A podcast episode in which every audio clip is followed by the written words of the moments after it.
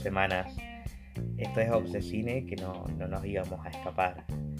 Eh, yo soy Cero Yo soy Manu. y estamos de vuelta porque tuvimos semanas complicadas porque en Argentina, si es que nos escuchas de otro país, en Argentina fue fin de semana largo y por laburo estuvimos complicados. Bastante complicado. Así que esta semana estamos haciendo, vamos a hacer como un rejunte de cosas que, que vimos en las últimas dos semanas. Es bastante. Lo que estaba programado para hoy, o sea, nadie sabe qué hilo llevamos, así que no, no se atrasa nada, nada más que bueno, una semana que no subimos capítulo. Hoy vamos a hablar de algo que tocamos un poquito el tema la- el último capítulo, pero muy poquito. Hoy vamos a hacer un capítulo especial a un tipo de animación, porque hay muchos tipos de animación y este es como muy particular, que es eh, el stop motion. ¿Qué es el stop motion? ¿Qué es? Lo preguntaba tres veces. ¿Qué es el stop ¿Qué es el motion? stop motion? El stop motion El stop es motion es eh, cuando se crea un. ¿Cómo se dice? Un- una película a través de movimientos de objetos creados a través de plastilina o no sé, hasta muñecos de acción, superhéroes, lo que sea. A lo que voy es que se van grabando a través de fotograma por fotograma. Después todo se junta y se hace la típica, el típico, por así decirlo, rollo de película. Obvio que ahora no se hace así porque se hace con las nuevas tecnologías. Ujú. Pero, que la gente entienda, yo sé que no es bruta la gente, pero por las dudas. Esa cinta va corriendo, entonces no se ve que el- la persona mueve al personaje o al objeto que trata de animar. Entonces se crea un stop motion, por eso se llama stop motion, movimiento detenido.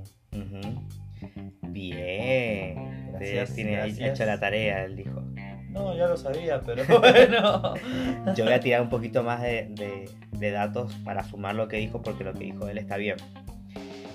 Em, también se puede hacer no solamente fotograma por fotograma, sino también filmando y luego, eh, uno con un poco más trabajoso, pero es filmar todo y después voy a cortar las partes en las que se ven Ah, las manos. Claro, Porque si no, la que se ve el movimiento. se podría considerar también esto, que no lo es, a los títeres.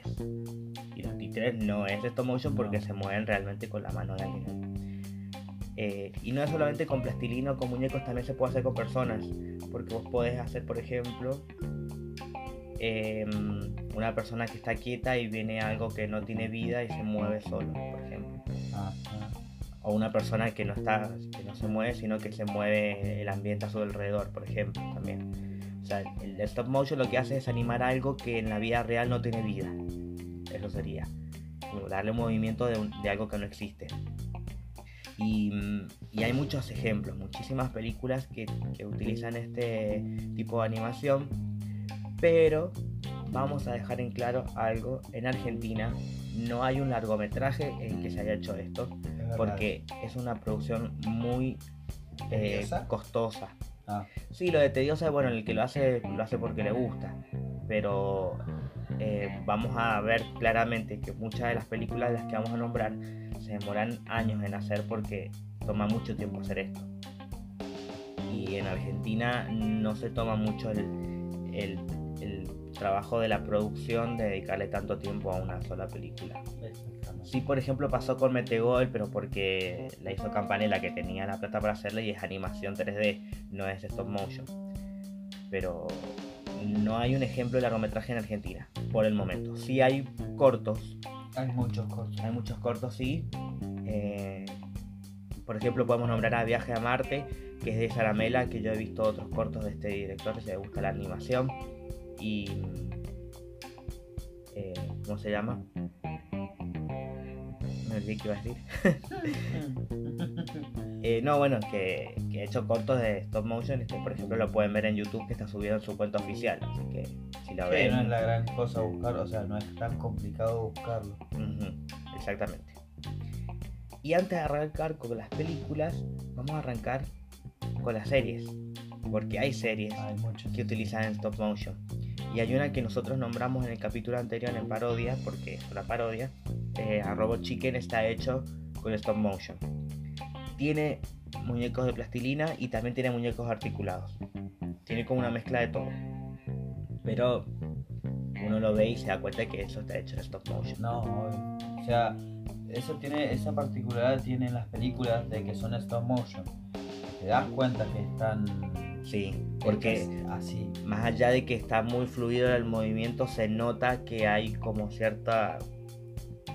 No, o sea, no se mueve como las, las películas de animación. Ah, no. que las obvio. películas de animación de 3D o, o la clásico, Tiene más soltura, más, claro, los movimientos. más rápido. Creo que más que nada por, por el, porque nuestros ojos eh, lo ven así. Los humanos lo identifican así. Pero bueno, el stop motion es muy particular. Está bueno. Eh, a ver, ¿qué ejemplos tenemos? Hay un personaje muy famoso que yo jamás en mi vida lo he visto porque es para niños, pero, eh, para niños chiquititos, en voz del constructor. Claro. que sabes que me enteré que es re viejo. Había un Bob del constructor de los 80 que era hecho en stop motion y que también tenía sus amigos que era uno que, que conducía un tren, otro que era un mecánico, no sé, era como habían distintos. Distintos por así decirlo. Y el que se hizo la remake es el, el que se conoce ahora que, que se hizo el- plastilina. después del 2000. El que se conoce ahora que el que se pasa en la tele. Ah, En Discovery Key creo que lo pasa. Sí, lo pasan en Discovery Kids. Eh, es conocido, va, dentro de todo, es- o por lo menos la gente no tan grande lo debe recordar. Claro, para los que tienen hijos chiquitos lo conocen. Claro. pero Igual, o sea, a lo que voy que ahora, capaz que los niños chicos no lo van a reconocer porque no tienen ni idea, porque están pegados con otras cosas. sí, o- sí, pero lo siguen dando. Sí, no, lo siguen dando. Está bueno. Qué sé yo. Nunca lo. Yo siempre lo vi así por encima. Mm. Qué sé yo. Y otro que también ven los niños, yo he visto que lo ven más en YouTube que en la tele, pues en la tele no sé en qué canal lo dan, es el Pingu, que es el, el pingüinito ese que, que tiene un ruido gracioso, Sí, que. que son cortitos los Son capítulos. cortitos los capítulos. Está bueno. Yo ese de Pingu sí he visto, he visto varios, así por decirlo, capítulos. Y está bueno. Está bueno, me gusta, es divertido. Está bueno cuando ponen su cara de enojado. Antes había un dibujito, pero no me acuerdo bien el nombre, un dibujito, un- una serie de animación de stop motion, que era como un hombre que, que era, como, era un muñequito de masa, pero él estaba en la vida real de las personas y como que se manejaba el tamaño de un muñequito en, en- en el- una, un- en la casa de una persona del tamaño gigantesco que era la casa de una persona normal. Me mata. y que lo daban en, en, en Isaac creo no sé en, en esos, esos canales lo pasaban Y Sat siempre pasó cosas medio raras. sí. Estaba bueno, pero siempre ponía en cosas Magic Kids lo pasaban que ese, ese canal bueno desapareció pero yo me acuerdo cuando era chico que estaba todavía. Y mm, no me, no me acuerdo el nombre del dibujito pero, pero bueno. Eh, y ya más cuando nosotros éramos chicos apareció la oveja Shaun Shaun Show el cordero. Shaun el cordero que tuvo su película que vos la viste yo no Sí, está bueno. está buena Está buena.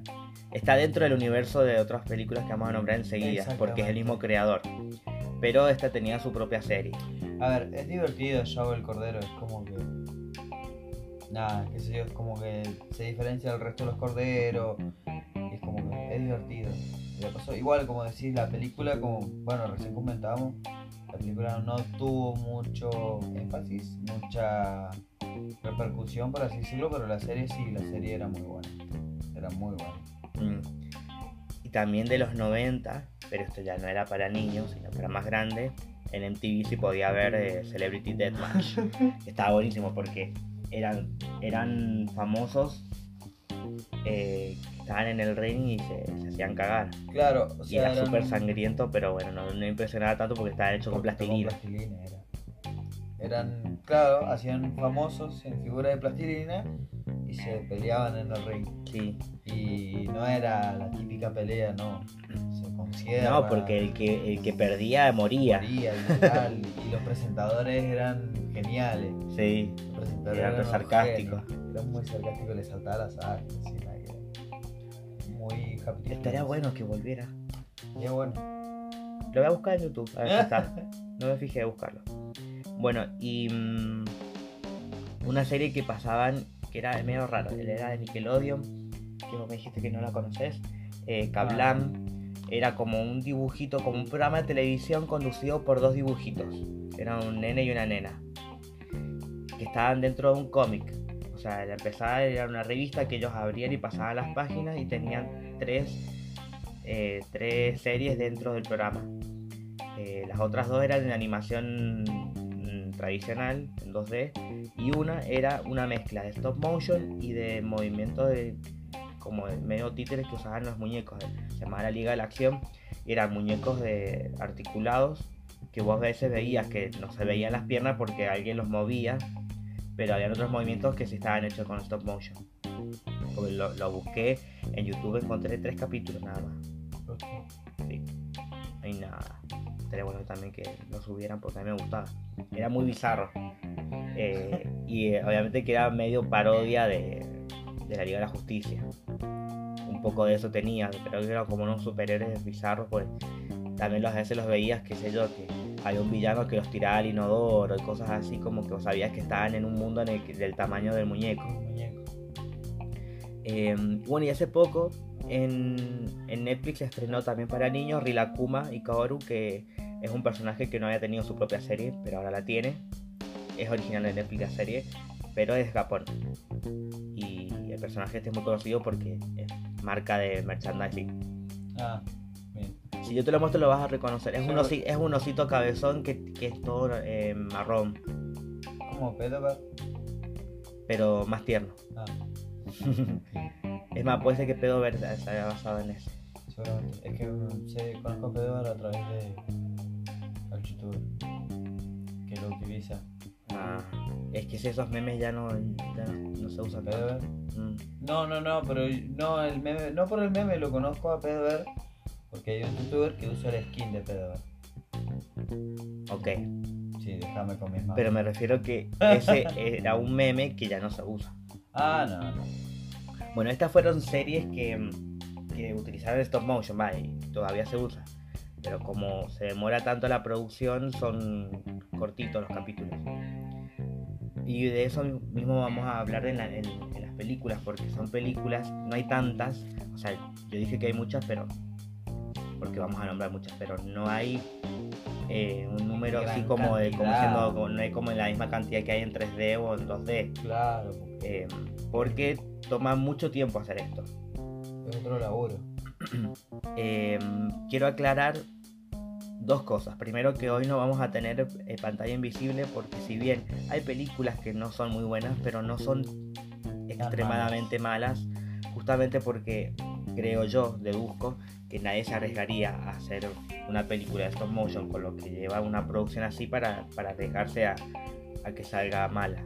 Entonces influye también el guion, a que las voces las hace gente muy conocida, eh, a que los productores también tienen cierta estética delicada, así que Sí, no vamos a hablar hoy en pantalla invisible, por lo menos hoy no. No perderían el tiempo ni la plata para que sea una mala película. Claro, no se arriesgarían.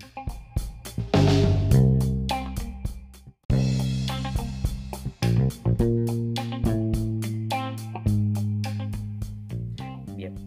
Lo otro que quería aclarar es que todas las películas que, vamos a que no vamos a nombrar ahora es porque van a aparecer en las otras dos secciones. Así que no es que la estamos obviando por si quieren parar ahora. No. O sea, las películas que vamos a nombrar ahora no las nombramos porque van a estar después, obviamente. Por ejemplo, vamos a nombrar ahora uno de los más conocidos, que es Henry Selick, que es uno de los que por lo menos a mí me gusta mucho y me encanta el cine de animación y, y respeto mucho sus películas. Primer película fue Jim y el durazno gigante, que fue para Disney.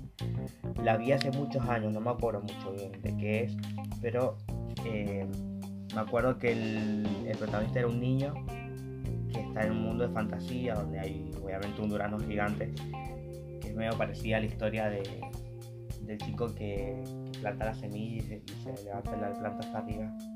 Ah, el televisante mágico. Ese, es parecido, pero no es igual a. Juanito Y que mm, el protagonista se parece a Macaulay Culkin.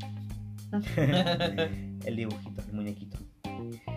Ya sí, su segunda película eh, fue estar en el mundo de Jack, que la vamos a nombrar más enseguida, pero esa fue su segunda película, porque sí, la dirigió él, pero el productor fue Tim Burton y metió la mano ahí en la, en la producción. Ya vamos a hablar bien de esto. La tercera fue Coraline y la puerta secreta. Una película que está basada en un libro de, Neil Gaiman, un, un, escritor que lo vamos a nombrar mucho en este podcast. Porque si bien él ha dirigido un par de cosas, pero no como director de películas, sus libros han llegado al cine y a las series, y este fue el caso de Coraline, que le cambió un poco las, algunas partes del libro, pero lo principal es que la película tiene ciertos homenajes a, otras películas de, animación y, y, incluso a los libros de Neil Gaiman a la gente que conoce a este autor va viendo la película, yo que la vi mucho tiempo después, me di cuenta de que si habían, cosas como, ah, mira, o sea, tuvo el tiempo para meter este tipo de cosas, porque también la producción le demoró mucho tiempo, muchos años. A mí me gustó mucho esa película, está bueno. Dato nada que ver, pero bueno, mm. no, no, no, está de más. Mucha gente que cuando la fue a ver al cine llevó a sus niños, pensando que era una, una película infantil. Y el que la ha visto, a ver, es infantil, pero no es infantil. O sea, capaz que. Sí, es que incluso es de aventura, pero es oscura. Tiene, toca temas complicados que, con los niños a veces uno no suele hablarlos, pero justamente, La, película se trata sobre esto, sobre una niña temas que... no se tocan con niños. Claro. Entonces cuando es un dato que, bueno, la que vio los que vieron Coraline saben de lo que hablamos, que es pura, tiene sus partes perturbadores y nada, los niños salieron traumados de la película. O sea, llevaron niños. Sí, no sé qué tan chiquito puede ser el niño que lleven, pero. de todas formas, desde, desde la cartelera se podía ver que era una película oscura. Entonces. Quizás por la animación se pensaron que era otra cosa. ¿Me entendés? Por el tema de cómo salía. Pero yo apenas vi. Cuando la vi la primera vez, yo también estaba creído que era como más infantil. Pero cuando empezó todo así, me entró a gustar y dije, oh, la, Además, tengamos en cuenta que está basada en un libro que la gente también podía tener en cuenta de que se trataba un poco, entonces no era exclusivamente para niños. no, no, no, pero bueno, hay gente que capaz que no tenía idea ni del libro, capaz que ni vio la cartelera y a se metió con ella. Sí. Yo me acuerdo que no, no, o sea, obviamente que no me asusté, pero llegué a soñar con esta película. O sea, me, gustó tanto que, que, se me quedó en el inconsciente y soñé en ese mundo en el que vive Coraline. Bueno, este es uno de los directores, que ya la vamos a nombrar, pero otro de los realizadores tenemos a Nick Park y Peter Lord, que ellos juntos, uno productor, el otro director, eh, como que se trabajan mucho juntos.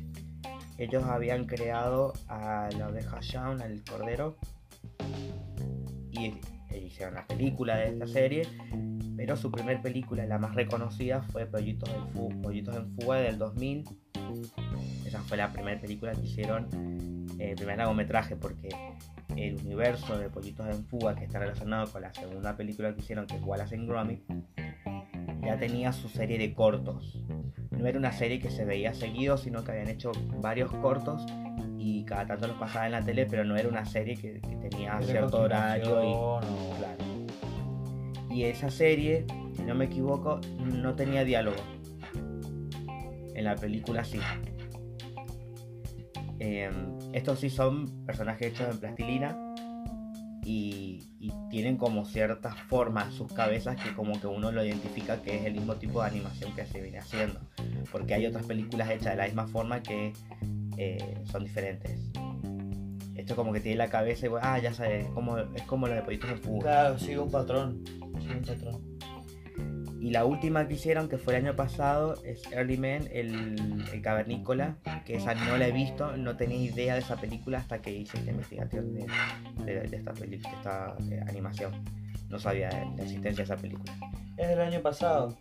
Es del año pasado. Yo creo, si mal no me acuerdo, creo que no vi el, o sea, vi el tráiler así muy por encima y no le di mucha importancia que digamos. Claro, no, yo no sabía nada de esta película. Bueno, eh, un gran director que también vamos a nombrar más adelante es Wes Anderson, que tiene dos películas hechas con stop motion. Ahora vamos a nombrar a Isla de Perros, que fue también del año pasado. Estuvo nominada al Oscar como mejor película de animación. Em, si querés hablar un poco más, porque yo no la terminé de ver. Ah, eh, está buena, está muy buena. El tema historia, el tema a mí me ha o sea, lo que más me llamó la atención de la película, más allá de la historia, el tema de la fidelidad de los perros, el, cómo en el lugar en el que ponen al perro, al humano, a las personas y todo el tema, y, la, y de paso hacen una concientización con el tema de los perros abandonados y todo eso. Aunque no lo creas, así como muy por debajo de la mesa te lo mete y vos, sí, loco. ¿Entendés? Como que te sentís mal me gustó mucho el tema de que, por ejemplo, eh, por lo menos como yo la vi, eh, ellos hablan en su idioma original, los humanos, y es todo traducido por otra persona. ¿Me explico? Sí. Entonces lo que vos escuchás es traducido. Escuchás el, la personaje es japonés, ¿Japonés? Creo que sí. Es japonés. Eh, hablan japonés y hay una traductora hablando directamente a la cámara. Los traductores hablan directamente a la cámara. Entonces vos escuchas el hablar de fondo, pero la traducción está ahí presente. Hay partes que la traducen, hay partes que no. Pero es muy visual. Yo lo que veo del tipo de cine de Wes Anderson, que tal vez le podemos dedicar algún capítulo a él, porque tiene muchas películas buenas, em, que a pesar de que está trabajando con animales, eh, busca su lado humano, ¿viste? Como la parte más de, de, que cualquiera de nosotros nos podamos sentir identificados con algo tan simple. Y, y, el tipo de animación que tiene a mí me parece hermoso. Vos puedes ver los detalles de los pelos, de, de, los movimientos que tienen. los ojos, está, está, todo tan, tan detallado que, que, es lindo de ver. Por más que la historia fuera, ponerle que la historia fuera una mierda, pero vos ves la película y le disfrutas igual porque es linda. Ya vamos a nombrar la otra película en, una de las secciones, pero eh, fue una de las que más disfruté, la de, Wes Anderson. Y otro que es como el, más reconocido dentro de esto porque ha utilizado stop motion en varias de sus películas, en tres en especial, pero en otras ha metido escenas de personajes que están hechos en stop motion, y es Tim Burton. Tim Burton como director tiene dos. El cadáver de la novia y Frankie Winnie. El cadáver de la novia... Em, a mí me encanta esta película porque también es oscura, pero viene por el lado de Tim Burton, entonces uno ya sabe que por más que sea animación, no es para niños. No. Em, porque este hombre siempre se destacó en eso. Tampoco es que no esté prohibida para niños, pero no era el público que él buscaba. Em, tiene toda la estética que tiene Tim Burton, de, esa oscuridad, de, los objetos torcidos, de, los edificios góticos, del, bosque con, formas así tenebrosas, los árboles, de las agujeras en los personajes. Em, y Frankie Winnie también lo respeta, pero Frankie Winnie es su homenaje y adaptado a Frankenstein, pero en un perro. Y no sé si vos lo sabías, pero esta película está basada en su primer corto que hizo para Disney, porque Tim Burton eh, cuando empezó a trabajar para Disney hizo este corto con muy bajo presupuesto, eh, pero lo hizo con personas, o sea, el tipo live action. Y, cuando hizo la, adaptación a largometraje, eh, que es linda la película, no tuvo mucho éxito, pero la película es linda, a mí me gusta. Em, él decidió usar stop motion porque quería, quería seguir por el lado de la historia de Víctor, que, es el dueño del perro, porque Víctor es quien luego es el protagonista del cadáver de la novia. Y vemos al mismo perro, pero ya es, hueso nada más. Ahí. Sí, por lo que sé también sigue un hilo. O sea, a lo que voy creo que Ah, no sé, es una teoría de las que dicen. Sí. Que todas las teorías de las películas de Tim Burton tienen un hilo. Que por ejemplo, el perro de Frankenweenie era, o sea, resucitado, en el cadáver era huesos, y en el, ex- el extraño mundo de Jack es el fantasmita Sí. que tiene la nariz. Em, bueno, ya sí vamos a hablar de Extraño Mundo de Jack.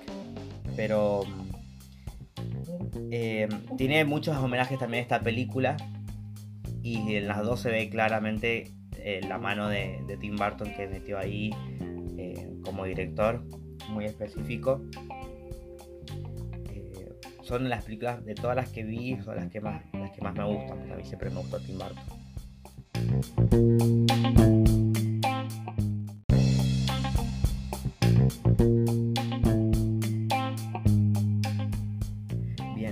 Queda por nombrar, por ejemplo, a Duke Johnson y Charlie Kaufman que dirigieron Anomalisa, que es una película que definitivamente no es para niños. Está hecha en stop motion eh, del 2015 y mm, paseó por varios festivales de cine que fue muy bien aceptada. ¿Cómo se llama? Anomalisa. Eh, no es para niños, pero no porque tenga eh, clasificación para adultos solamente, sino porque es una historia... Oscura, como no, no, no, no es oscura, no, para nada. Pero es una historia dramática. Ah, Tiene un- algo de comedia, pero no está dirigida con el público de niños ¿viste? de tipo aventura y cosas así, porque son personajes de adultos. Eh, pero a eso voy que no es una película para niños. A un niño si la quiere ver, la puede ver, pero no le va a gustar porque se va a aburrir. Eh, es más para, para los- para- creo que para nosotros que nos gusta ver animación, pero también con historias como más profundas. Exactamente. Ahora sí dejé para el final a Travis Knight, que es un productor de películas de stop motion que también dirigió. Hasta ahora ha dirigido una nada más de este tipo, pero las primeras que produjo fue Paranorman. Esta la vi, está buena. No es de las mejores, pero está buena. Es el 2012, que es de, suena. tiene una estética también de oscuridad porque es se trata de un niño que puede ver muertos Eh, si no me equivoco pasa en, Halloween también Em, y el nombre lo dice Paranorman es Paranormal. paranormal junto al nombre de él que no se llama Norman Em, te hace te hace pensar que es como en el sexto sentido pero vos sabes que él ve a los muertos desde el principio desde que es chiquitito Eh, otra que hizo se llama The Box Trolls del 2014. Esta no la vi. Es conocida, pero yo no la vi. Yo la vi muy por encima. Creo que una vuelta la estaban pasando por la tele y te digo la verdad, la vi muy por encima. No sabe de qué se trata. Eh, por lo que entendí, y bueno, si me equivoco, que me corrijan, el que la vio. Por lo que entendí, son trolls que viven debajo en las alcantarillas, creo que si mal no me equivoco. Y, hay- y un niño cae en esa alcantarilla siendo bebé y estos trolls lo adoptan. Y se llaman justamente box trolls porque la ropa que usan es, son cajas, perdón. Son cajas, box troll. Sí. box troll. Bien. Son cajas de ropa. El niño usa una caja y se da cuenta que, bueno, crece y se da cuenta que no pertenece ahí, pertenece arriba. Y se empieza a crear todo un tema que eh, los trolls que no deben vivir arriba, deben vivir abajo, lo Ujú. que y así. Bien. Creo que Entiendo. así. Es un tipo. Igual estos mezclan stop motion con 3D. Sí, Porque son películas más recientes y, y han alterado esto. O sea, como que utilizaron el stop motion y, y lo, lo mejoraron para a los movimientos con esta animación. O sea, Wes Anderson también lo hace, pero porque justamente es una animación muy complicada. Otra película que es de este año, se llama Missing Link, que la quiero ver, pero no la alcanzo a ver para el podcast, tiene muy buenas críticas y, y es del- de, este, de este productor. Y este hombre que dije, Travis Knight, sí dirigió una película y es la que quería dejar para el final, que es Cubo y la búsqueda samurai, también conocido como Cubo y las dos cuerdas, eh, las cuerdas mágicas. Es del 2016. A mí me pareció hermosa la película. Es algo larga, el principio como que le cuesta arrancar, pero se entiende el, desarrollo de la película, de que mucho no se explica el pasado de, Cubo porque se va explicando durante la película sin utilizar tanto el flashback. Si ha- hay personajes que son que están muy buenos eh, de las espías que son malas y eh, la madre que, terminó siendo el amuleto. Eh, bueno, vos no la viste la entera. pero- No. Spoiler. Eh, tiene, cosas, tiene cosas muy interesantes. Lo que más me gustó es cómo utilizaron a los origamis metidos en, como personajes. Eso está hecho en stop motion. Me enteré que la película eh, utilizaron origamis de verdad. O sea, esos origamis se pueden hacer los que están en la película. Eh, tiene muchas cosas interesantes. La música también me gustó. Hay un personaje particular que es el villano. Que está hecho completamente en, stop motion. O no se alteró la animación y se nota porque el movimiento es, es más detenido. Y una curiosidad que iba a decir, Travis Knight es el hijo de del dueño de Nike. Sí. y había un- cuando se estrenó Cubo, eh, salió como una, una zapatilla promocionando la, la película. Ah, Bueno, esta fue la introducción de las películas más reconocidas de stop motion. ¿qué le hicieron en origami en la zapatilla? No. Retrucho de papel, de zapatilla de papel. bueno, esta fue la introducción de stop motion.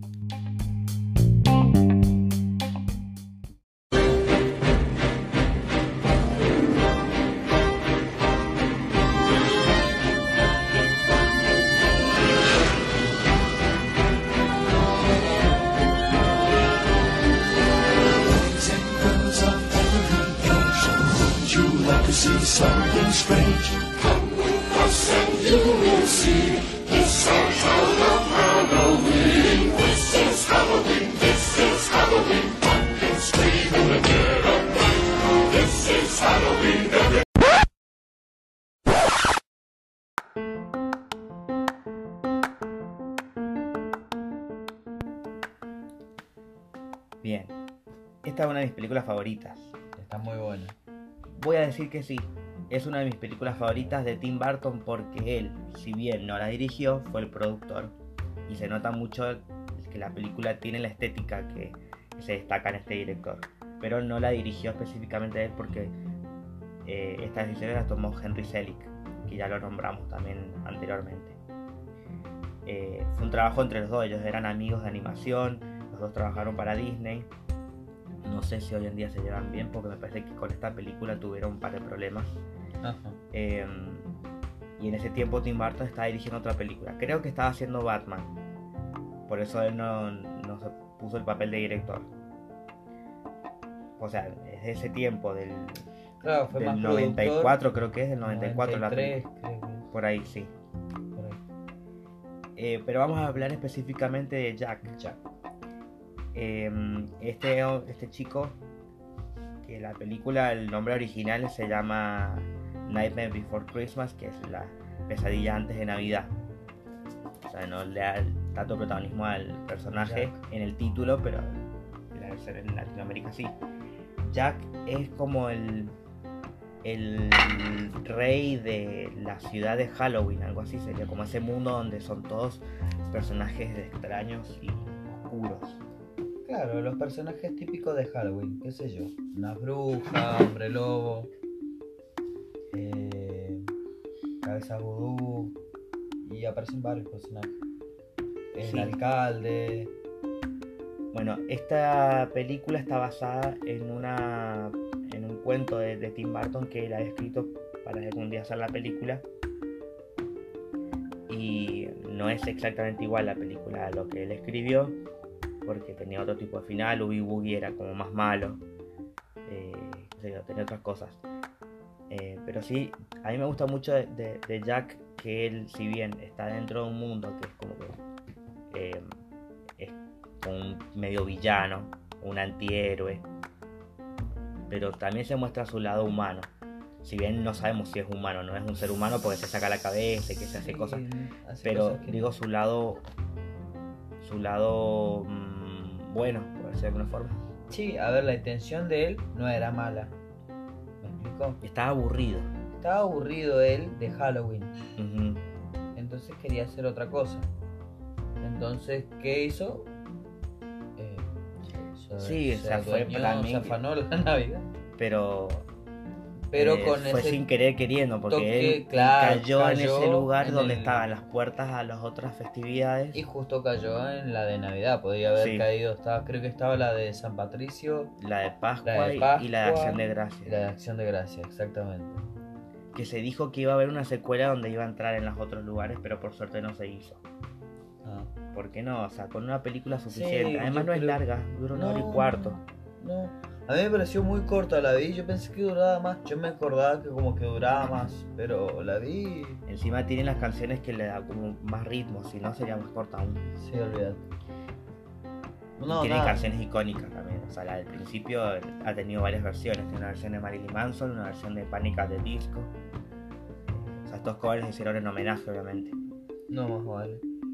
Pero bueno, como te decía, para mí estaba aburrido. La intención que tenía no era mala. Mm, Pero bueno, le salió todo mal porque Claro, lo hizo no era como el- el Grinch. Claro, pero lo hizo, le salió todo mal porque tenía ese toque de Halloween, Ujú. ¿me entendés? Entonces como que bueno. Aparte él también, cuando quiso hacer lo que hizo de su plan, entendió para qué era la Navidad, que no era nada que ver con Halloween y por eso dijo, no, bueno, se, se dio cuenta de lo que había hecho. Aparte que él encontró algo que él no sabía que necesitaba, que era a Sally. Ah, sí, Ah, la chica. Hacerle pausa. Es la muñeca de trapo. Sí, la muñeca de trapo.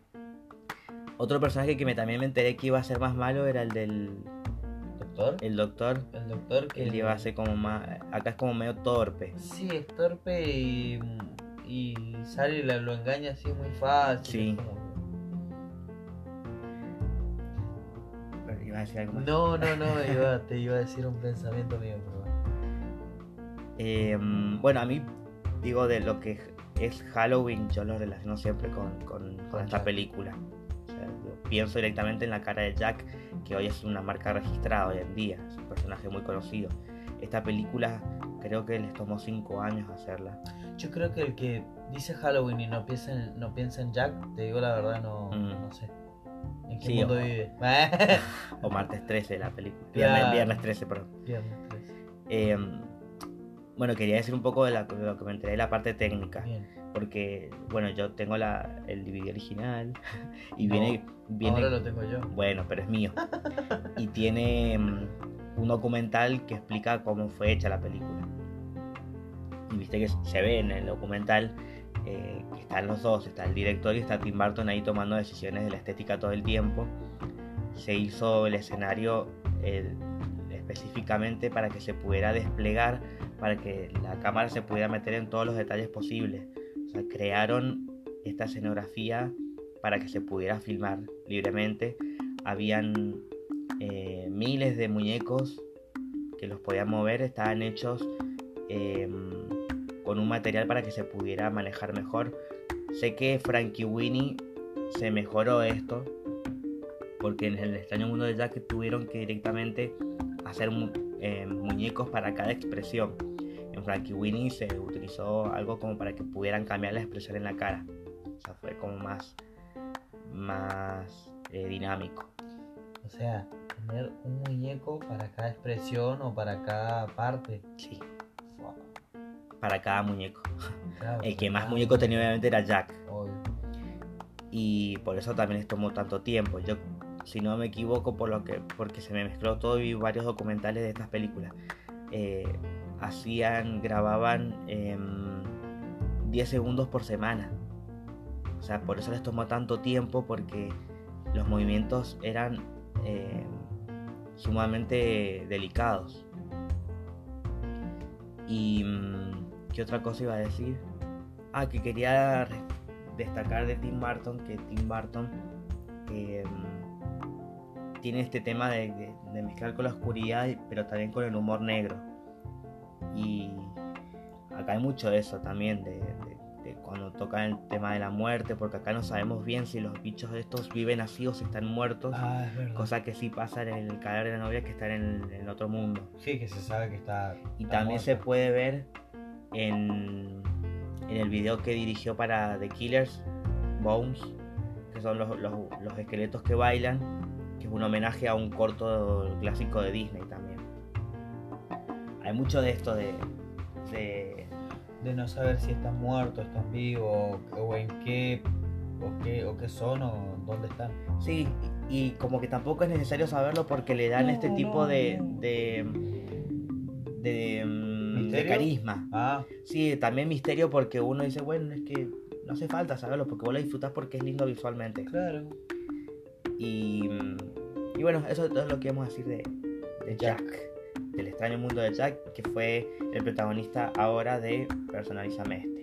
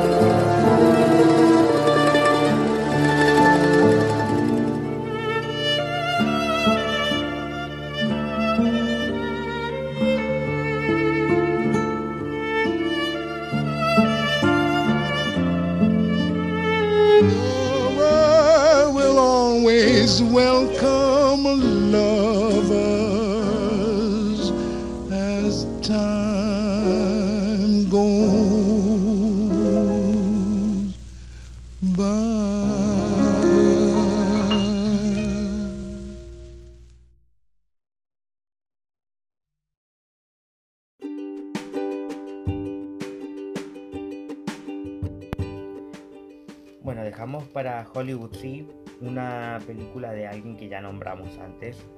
Eh, claramente si están escuchando esto se van a dar cuenta de quién es. Estamos hablando de el fantástico señor Fox, o me- a mí me gusta decirlo en inglés porque queda mejor. El Fantastic Mr. Fox de Wes Anderson. Queda más señorial. Señorial. Claro, señorial. que sigue inventando palabras. Eh, voy a hacer mi propio diccionario a ver. Bueno, tiene la misma animación, o sea, el mismo tipo de animación dentro de stop motion de, Isla de Isla de Perros, que es el mismo director, pero mantiene esa estética. Es hermosa visualmente, a mí me encantó. La película no es de esas películas que vos te pones a hacer otra cosa mientras la ves, es una película que tenés que mirarla.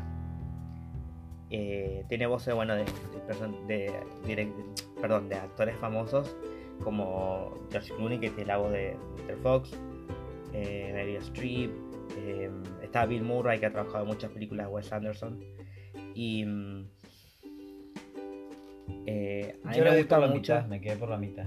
Bueno, después terminaba de verla después del podcast. Pero se ve muy buena, te digo la verdad, me gusta mucho el tema de los detalles, lo que decíamos recién, el tema de los detalles de los pelos, del todo que está bien Sí. detallado y específico y que a cada personaje le pone su toque. Sí. Y más allá de que estamos viendo a unos zorros que caminan como personas.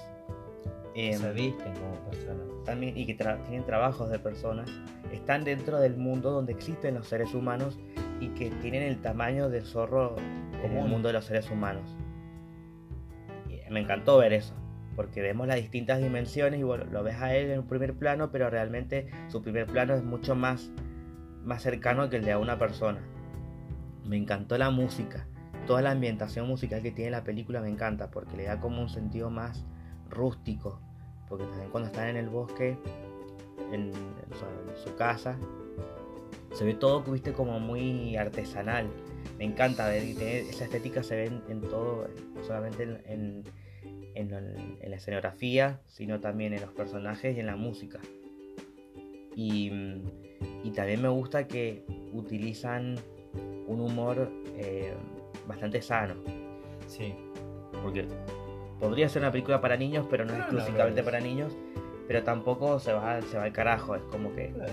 un- Está ahí, un, está humor, buena. un humor sano pero, pero inteligente, tampoco es para tontos. Y es una película que tiene corazón.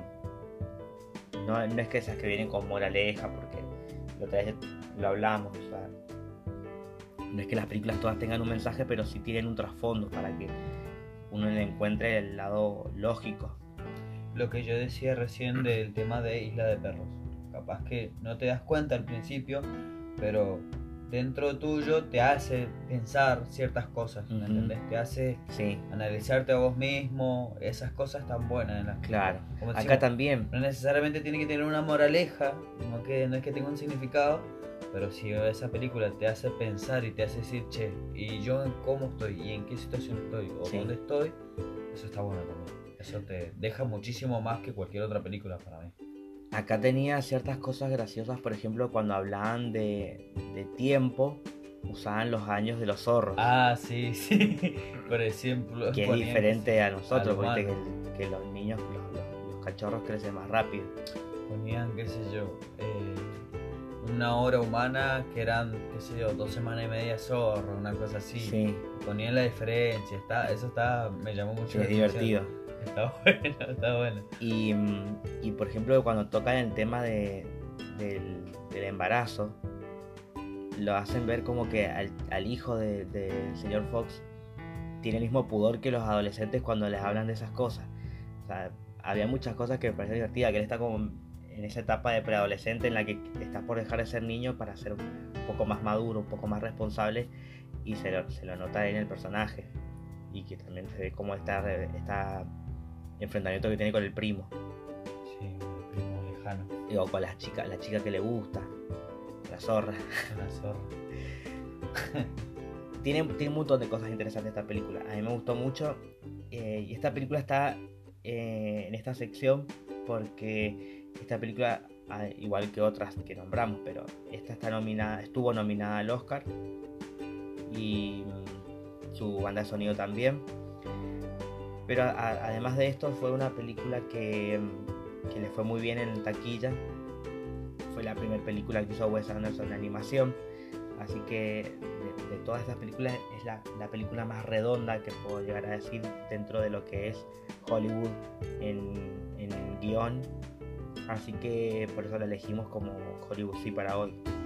No sé si tenés para decir algo más. Eh, está bueno como le dan cierto, eh, por ejemplo, como que el zorro sí o sí tenía que ser como el ladrón, ¿me entendés? El ladrón. Sí, Como que el, qué sé yo, como la... como- Hay una... Ay, no sé si un hurón, tipo, creo que es un Sí. o una comadreja, no sé qué. Como que le dan el trabajo de un abogado sí. por la apariencia que tiene y cosas así. ¿me O la rata que es, O la rata que es un ladrón Que también. era un ladrón, claro, que la rata es el ladrón. Y que sí, que es cochino. que es cochino y cosas así. O sea, bueno que utilizan como- los estereotipos para, para darle personalidad a los personajes. Exactamente. Exactamente. Y que bueno, que justamente el zorro no puede escapar de ser así. Sí, Y se remarca mucho el tema de que es astuto. Todo el mundo sabe Sí. que es un zorro, es muy astuto. Y que los astutos son un zorro. como yo. Quería decirlo antes que vos.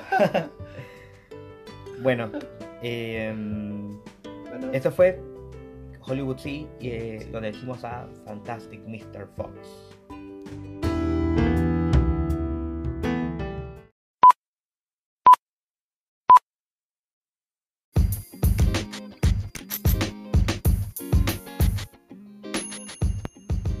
Bien, como la semana pasada no grabamos, en dos semanas vimos bastante, vimos muchas cosas. Así que eh, vamos, a, a nombrar, vamos a nombrarlas así un, un par.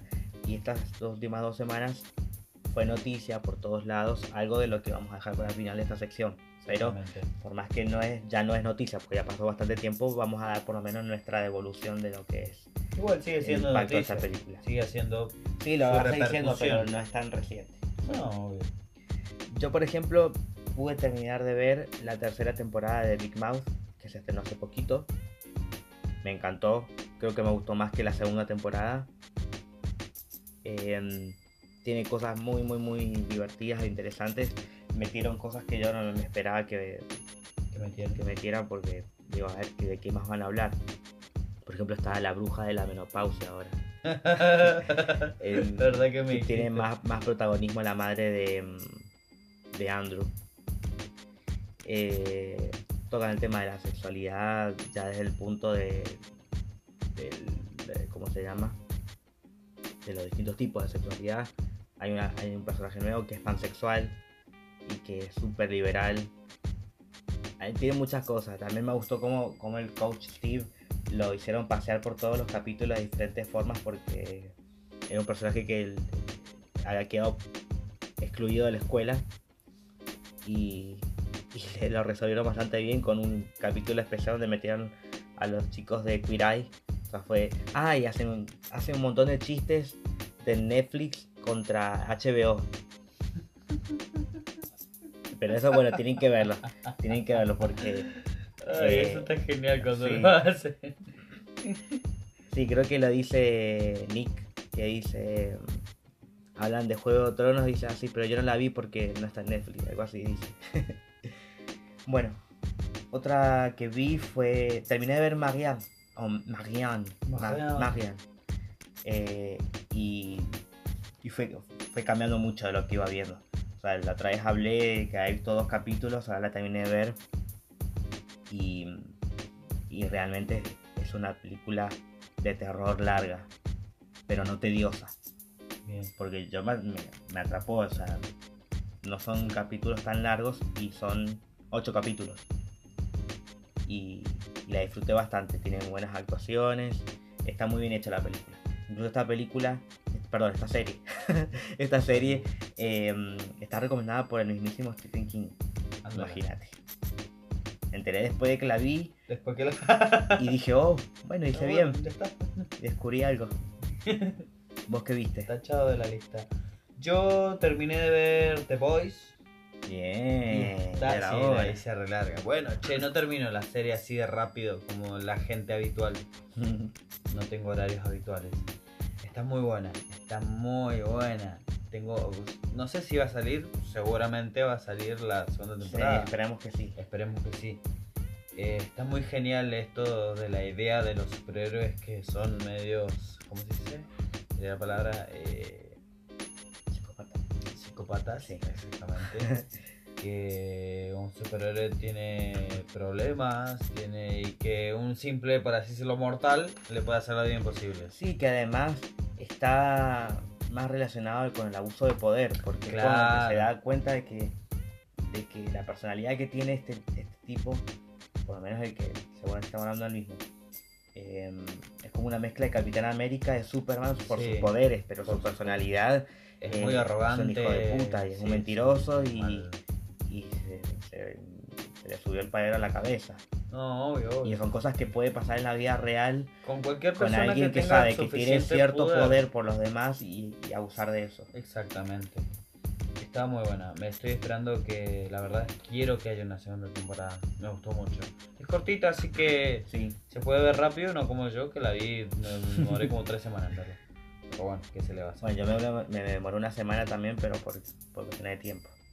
Exactamente. Bueno, vi una película que se estrenó en Netflix también, estaba muy Netflix estos días, eh, que está basada en un libro de Stephen King que se llama En la hierba alta. Es una película regular, podría decirle yo. O sea, si la ves o no la ves, como lo mismo, no tenés nada de wow, pero tampoco es mala. Sí, por, hay un par de momentos como que me parece que es medio lenta, pero no me parece una película mala. Eh, tiene un par de cosas interesantes. Eh, sucede todo en un en el mismo lugar, eso sí me gusta.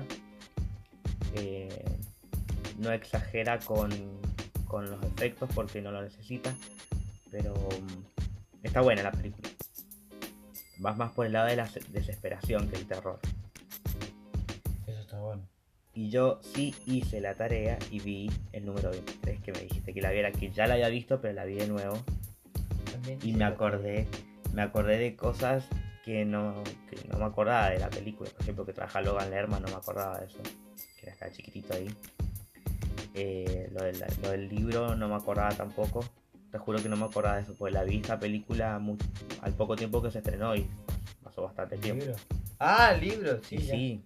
Bueno, bueno, bueno. Pero sí me acordaba de, del personaje de, de Jim Carrey y de la estética que tenía en ciertas partes. Cuando él se acordaba de, de la mujer, lo veía como si fuera un- una película de cine negro. Y Esa parte a mí me hizo acordar mucho a Sin City. ¿Por qué? Sí. No sé. Pero me hizo acordar mucho a Sin Sí. City. Y me gustó ver algo así como que cambiaron, cambiar algo durante la donde- durante el ritmo de la película y que te hace pensar, ah, bueno, estás eh, trabajando el cerebro en esta película. Te lo estoy haciendo funcionar. Yo también hice la tarea, me demoré lo suyo, pero la vi. Hereditary. Eh, está buena, a ver. Yo tengo un problema con las películas de terror. Vamos al caso. No es una película de terror clásico. No, no, ya lo sé. Pero tiene su lado terrorífico, por Sí. así decirlo. Eh, ya que te quejas que inventó palabras, viste, trato de. No, esa, esa existe, esa existe. Eh, tiene su lado terrorífico. A ver, está bueno. De paso, la, el. ¿Cómo te lo explico? El. Cómo interpreta el papel este niño. De paso, no sé si es así el niño. ¿Es así? O la niña. La- La ah, niña. sí, así es fea. Así, no, no, es- no, es- sí, no, es- no te rías. No es de malo, posta que no es de malo, pero da mucho miedo. Y Es muy rara, más- sí. Exactamente, y es mucho más impresionable eh, la película a través de que la niña sea así. Mm. No sé si justamente lo escogieron por eso. Como te digo, como yo tengo un problema con las películas de terror. Está buena, pero es como que... eh, la vi como Yo la disfruté mucho. Sí, no, por eso, cada uno tiene sus distintos puntos de vista. Yo te digo que yo tengo un problema con las películas de terror. Mm. La vi como una película más del terror, sinceramente. Y no es de malo. Bueno, pero a ver, veámoslo por gustó. este lado. Porque hay ciertas cosas que tal vez eh, hay gente que no le da mucha bola, pero hay escenas que son excelentes. No, Por ejemplo, sí. este que se, cuando pasa de la noche al día eh, está muy bien logrado y como que le da una identidad a la película. O, eh, el suspenso por momentos y por otros momentos pasa el tiempo rapidísimo. Como que el tiempo deja de ser algo importante. Tiene, tiene muchas cosas. ¿eh? Yo evalúo mucho los planos. Hay, hay planos que me parecieron hermosos. A, ver, pesar no- de que estamos viendo algo horrible. No te, no te digo que es mala película, te digo que está muy bien producida. y todo. Como yo te digo, tengo Y problemas. tiene muy buenas actuaciones. Sí, sí, sí. Es recomendable, pero como te digo, yo soy el problema. Ah, bueno, está bueno que lo reconozcas. No, obvio, sí hay que reconocer las cosas. Bueno, esta semana, porque ya ahora llegamos a, lo- a pocos días que ha pasado ahora, eh, seguí viendo Netflix y vi una deuda que tenía desde hace mucho, que era Pose, que es una serie que se estrenó en, en principio por FX y ahora ya está disponible en Netflix, que es de Ryan Murphy, que lo nombré la otra vez, que es el que hizo Politician, es el creador de Glee y de muchas series de este tipo, de American Horror Story. Eh, Vamos. esta película, esta película, sigo con la película, es una serie. Es una serie de 8 capítulos que la segunda temporada está en emisión todavía, creo que ya se terminó, la tengo que ver, pero no está en Netflix la segunda temporada. Eh, me llamó mucho la atención que la vi obviamente con subtitulaje y está en lenguaje inclusivo, porque justamente estamos hablando de, de personajes transexuales eh, y tiene muchas cosas interesantes. Las actuaciones no son las mejores, obviamente, pero no importa porque la historia es bastante simple. Eh, pero tiene, tiene cosas estas de, de Ryan Murphy. De, hay momentos en que eh, hay humor negro, no mucho. Hay, mm, hay música, eh, está muy bien ambientada porque todo esto sucede en el 87, 88.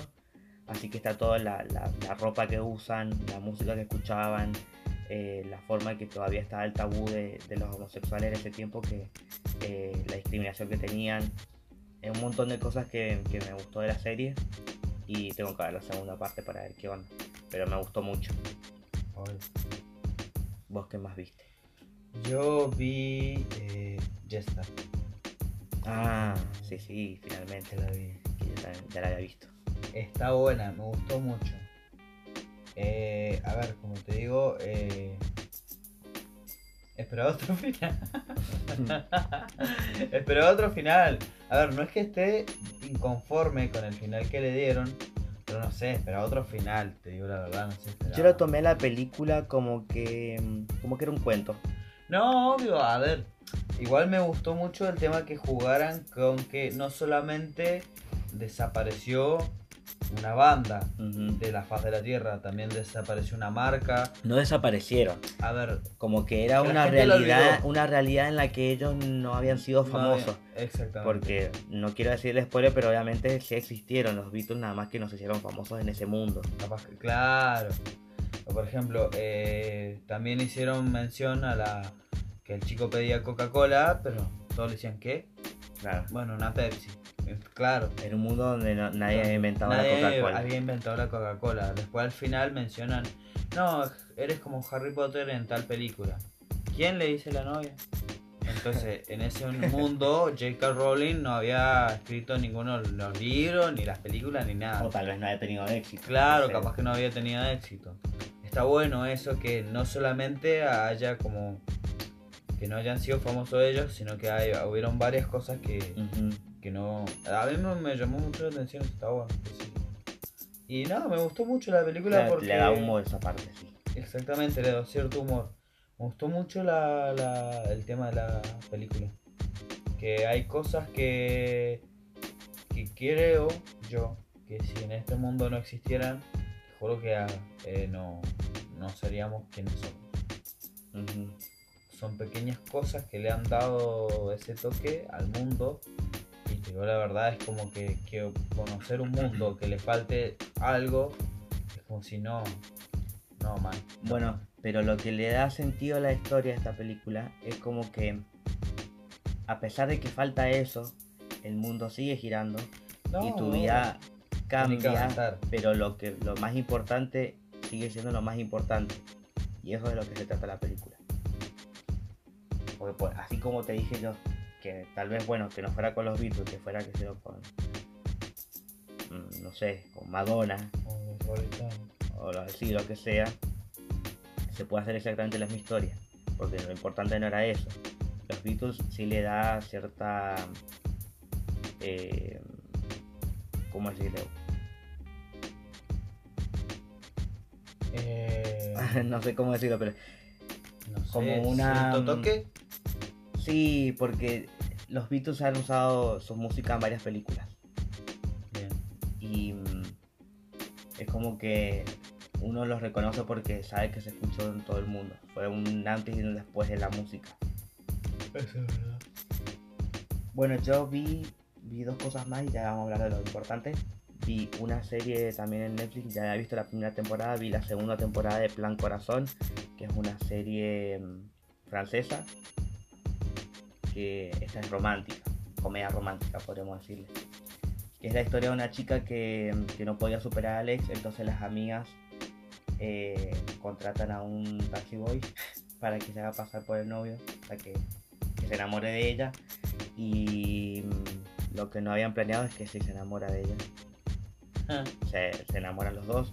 La segunda temporada eh, pasa por otro lado, por, lo- por, por secretos que se siguen guardando entre ellos y con las amigas y de, de- de, por ejemplo, lo que pasa mucho hoy en día de no decirse las cosas en la cara y de, tener que enfrentar la verdad.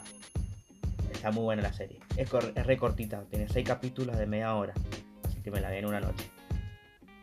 Y otra cosa que vi, que es algo que se estuvo hablando estos días, fue El Camino, la película de Breaking Bad. Ah, ¿viste? Sí.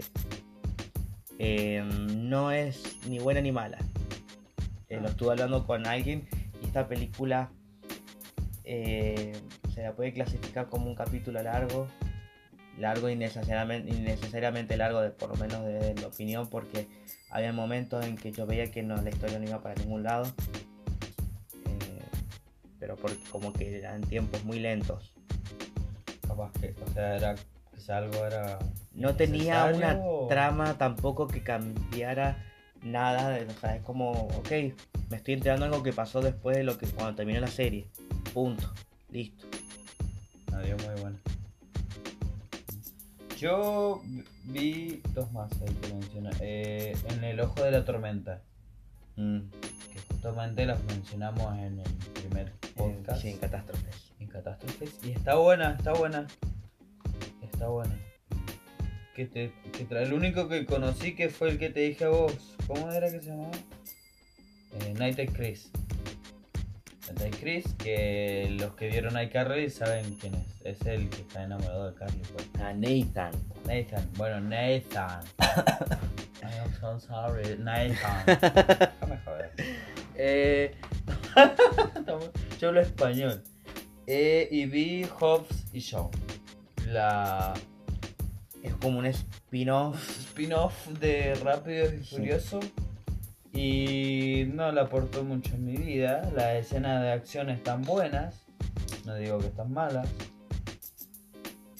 Pero es como que. bueno, Yo no vería jamás en mi vida una película protagonizada por ellos dos. Está bueno. A ver, está. No, no está bueno. ¿Qué sé yo? A ver, me gustó la película porque básicamente me gustan películas de acción. Pero al estar ello me surgió cierta incomodidad. Sí. Porque básicamente no me gustan las películas en las que trabaja La Roca. Pero sí me gustan las películas en las que trabaja Jason Statham. Entonces como que estaba ahí en un dilema existencial. No te preocupes que la próxima la van a hacer por separado porque me parece que se llaman como el culo los actores. Joder. Bien. Pero tampoco la voy a ver. No. A mí me caen mal los dos por igual, así que no. A ver. Ah, eso, en el ojo de la tormenta está, está buena, está buena, está buena. Es como una película, video en cámara. No, cámara, no, ¿cómo se llama? Cámara en mano. Cámara, no, video en cámara, escuchando. Cámara en mano, una cosa así. Bueno. Bueno, y ahora vamos a hablar finalmente de el bromas. de Joker, el guasón. El guasón, el bromas. Como pasaron ya dos semanas de su estreno, em, bueno, yo me he puesto a leer, escuchar y ver críticas. He encontrado de todo, buenas, malas. eh, según la taquilla, no fue bien. No, es- va- no va a ser una de las películas más taquilleras del año, No. pero es una de las más recordadas. Y no porque sea una película excelente, porque por lo menos para mí no lo es, pero sí eh, es una película que eh, muchos esperábamos ver y no sabíamos qué tan ¿Qué íbamos a ver? diferente era a lo que ya habíamos visto. Exactamente. Ahora sí lo entendemos. No quiero hablar del director porque mm, no es relevante, por lo menos con esta película que hizo algo muy diferente a lo que venía haciendo. Eh, pero a mí me gustó. o sea, salimos del cine, la fuimos a ver juntos y la- nos gustó a los dos. Esto, sí. A pesar de que sí tiene, tiene sus errores porque no es una película 10 puntos. Como toda película tiene errores. Eh, pero yo quería centrarme más que nada en esto que se ha hablado mucho, en que se le dice que es una película irresponsable. Yo no creo que la película tenga la, la iniciativa de hacer que alguien se rebele contra el sistema. Estamos viendo la construcción de una persona que tiene traumas psicológicos, tiene un trastorno psicológico, Desde la niñez. sí, pero además eh, eh, es esquizofrénico, Esquizofrénico. pues la madre también lo era. Y, mm, y le da sentido al personaje, pero esto no quiere decir que todas las personas que son así en la vida real vayan a terminar a hacer lo mismo y que la película los esté invitando a hacer algo así.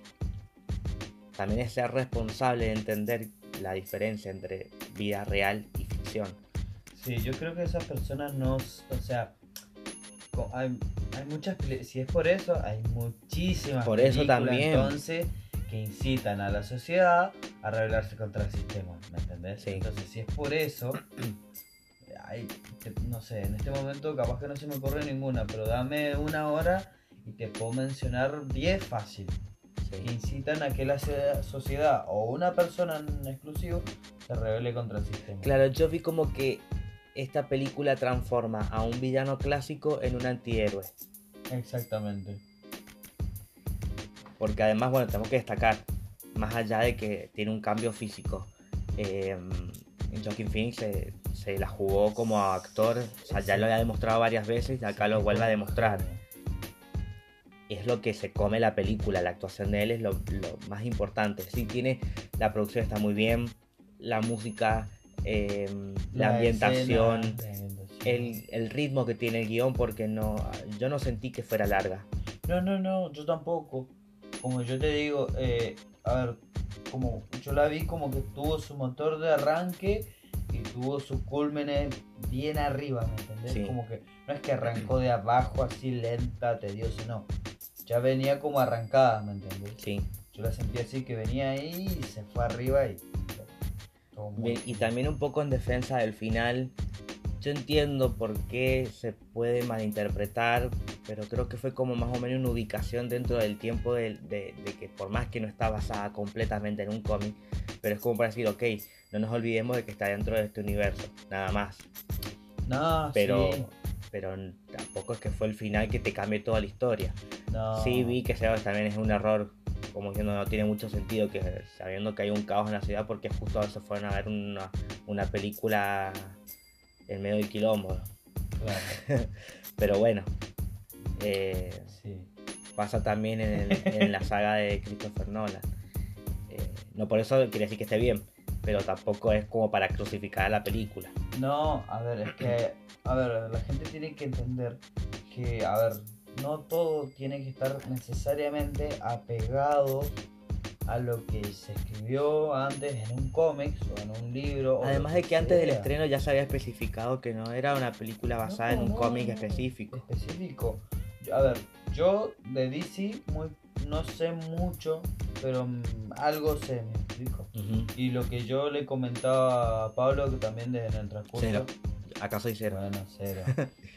A cero en el recurso de que íbamos caminando, porque no nos tomábamos íbamos caminando, de que había muchas escenas o partes de escenas que se- yo quiero imaginar o imagino yo se basaron en, por ejemplo, Pero estilo homenaje, pero, no, Claro. pero no es que iban a No, hacer una película basada en por eso, eso. te lo digo, estilo homenaje, que se basaron en, en tal parte de tal historieta, en tal parte de tal eh, serie animada. sí. eh, en tal fragmento de estos, ¿me entendés? Sí. Son cosas que rescataron, que vieron, che, esto bueno, esto no, pero no tampoco que tiene que ser al pie de la letra, porque si no, si fuera al pie de la letra, no, bah, no, no. Es que además también la estética que tiene la película lo despega de cómo es lo que nosotros estamos acostumbrados a ver en las películas de superhéroes.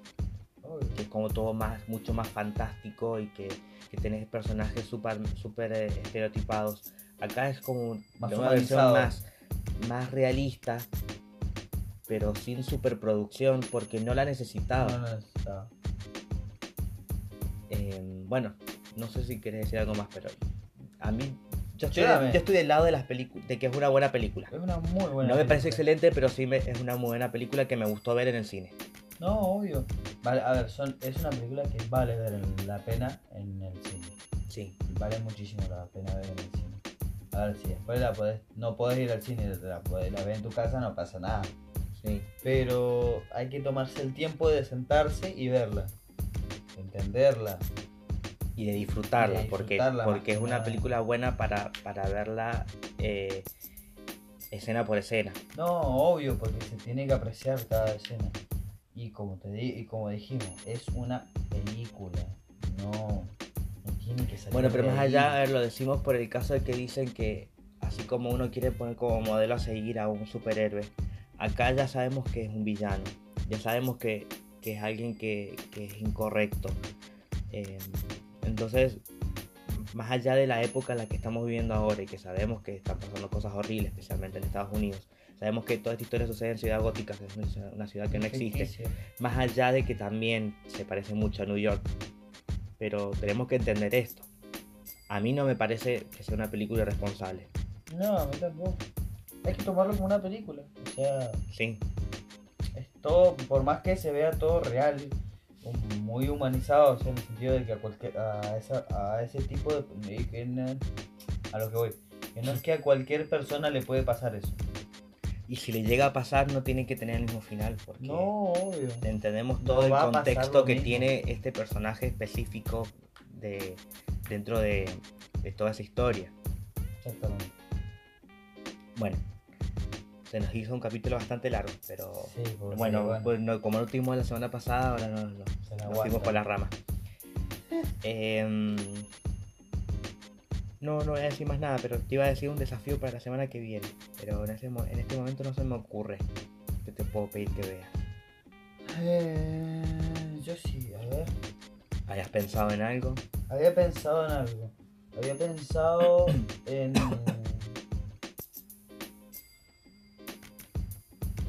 Ajá. película de supervivencia, pero no sé cuál. Mm. Podrías ver la película que está basada en hechos reales, pero no me, se me viene el nombre a la cabeza. De los, de los que se que, de los que el avión se estrelló en una montaña. Creo que no sé si fue el Everest. Fueron unos rugbyers y que se comieron entre ellos. Y hay una película. Bueno, averiguate bien cómo se llama. Porque creo que sé cuál es, pero decime bien vos cuál es. Bien, la si que- no, yo después la busco bien y. Yo te voy a recomendar una que estoy seguro que no te va a gustar, pero para que veas algo diferente. Déjame con mi línea de película. Mírate Suspiria. Suspiria. Dame ni la lapicera que lo note. Que no Ya se te me lo, voy va. a, te lo voy a buscar yo para que veas dónde está. Pero hay dos versiones. Ok. Hay una que es italiana y está la versión que se hizo después de Hollywood. Que, mm, que trabaja Tilda Swinton, trabaja Dakota Johnson. eh, y a, a mí me volvió loco esta película. Bien. Para que la veas. Es larga, dura más de dos horas, pero bueno, después me decís qué onda. Me bien game y. Bueno, pero es otra cosa. bueno, esto fue todo por hoy. Y nos despedimos hasta la semana que viene, que creemos que sí, que la semana que viene vamos a, a Sí, retomar como ya una, uno por semana. Esto fue Obse Cine, yo soy Cero Yo soy Manu. y nos estamos escuchando.